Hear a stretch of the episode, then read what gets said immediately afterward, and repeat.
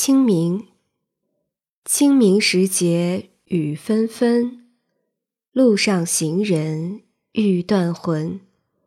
借问酒家何处有？牧童遥指杏花村。这首诗描绘了一幅清明时节行旅图。清明时节，空中飘洒着如烟如丝的纷纷细雨。出门在外的人行色匆匆，愁苦迷茫。请问哪里有酒店可以歇脚避雨呢？牧童用手指了指远处的杏花村。山行，远上寒山石径斜，白云生处有人家。停车坐爱枫林晚，霜叶红于。二月花，这是一首描写深秋山林景色的小诗。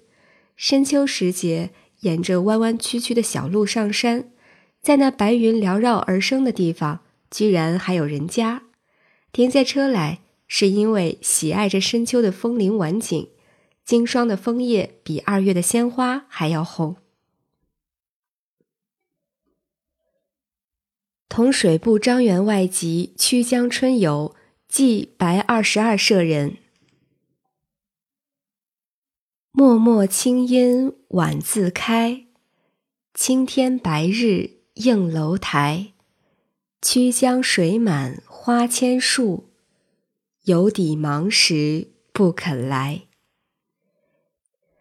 这是一首寄情于景的诗。迷蒙的薄雾，傍晚时自动散开。蓝天、白日和楼台都倒映在江水中，曲江的江水已经涨满，两岸的繁花开满千万棵树的枝头。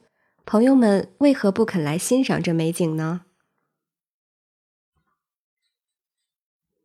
桃花溪，隐隐飞桥隔野烟，石矶溪畔问渔船，桃花尽日随流水。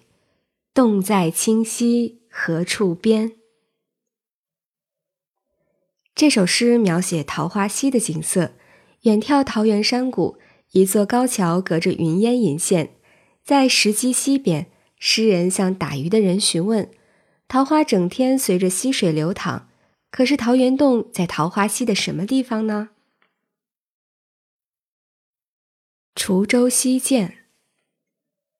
独怜幽草涧边生，上有黄鹂深树鸣。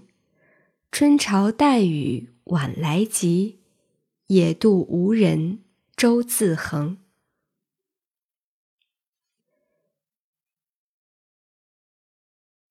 这首诗描写了滁州西涧的自然景色。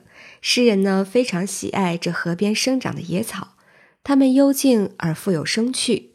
河岸上茂密树林的深处，黄莺的叫声婉转动听。傍晚下了春雨，河水湍急，荒野渡口没有人渡河，小船独自漂在河面上。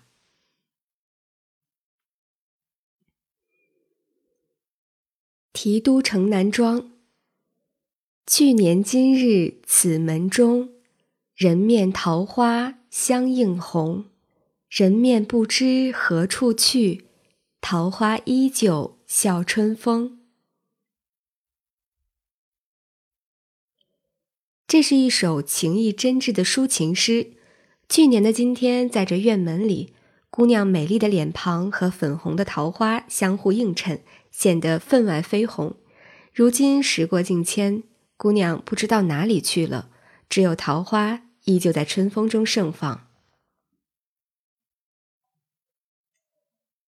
兰溪棹歌。凉月如眉挂柳湾，月中山色镜中看。兰溪三日桃花雨，半夜鲤鱼来上滩。这首诗描写了兰溪一带的山水之美。一弯新月挂在柳湾的上空，月光清朗，凉爽宜人。月中地区的山色倒映在水平如镜的溪面上，煞是好看。淅淅沥沥的春雨下了三天，夜半人静之时，鱼群纷纷涌上溪头浅滩。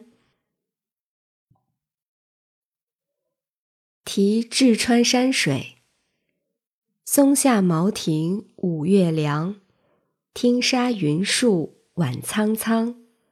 行人无限秋风思，隔水青山似故乡。这是一首思乡的诗。五月夏初时节。松下茅亭，阴阴生凉。傍晚云起，远望水岸树林融入暮色，青青苍苍。路上的行人一下子涌起思乡之感，此处的青山绿水也仿佛是自己的故乡了。